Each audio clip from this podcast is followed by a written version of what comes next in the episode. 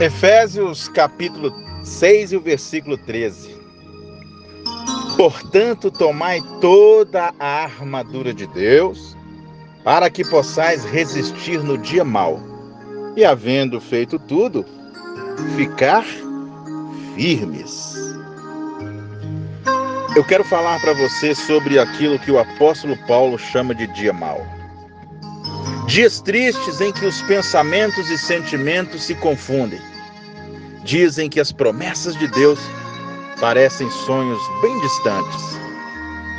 Dias que parece que ninguém está nem aí para você. Dias de ser ferido com uma palavra.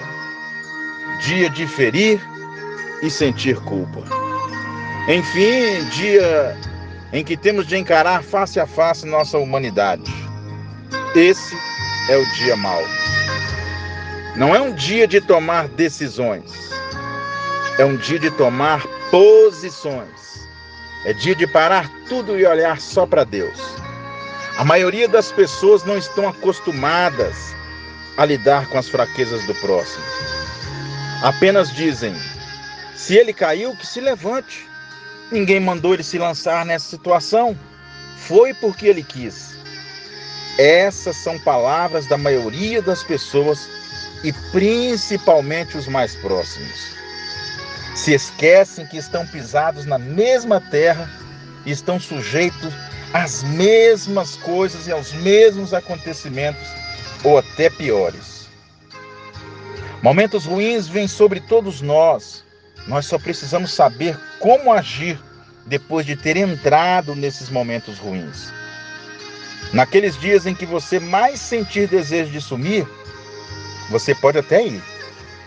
Mas quando você chegar lá na sua caverninha e achar que está escondido, você vai encontrar Deus te esperando. Mesmo quando estamos no vale, nós podemos elevar os olhos para os montes e contemplar o socorro de Deus. Veja o que está escrito lá em Lamentações, no capítulo 3, versículo 21. Quero me trazer à memória aquilo que me pode trazer esperança. E o que nos pode trazer esperança, meus queridos, se não for Deus? Ouvir as palavras de pedradas e pancada das pessoas só vai nos fazer afundar mais no dia mau.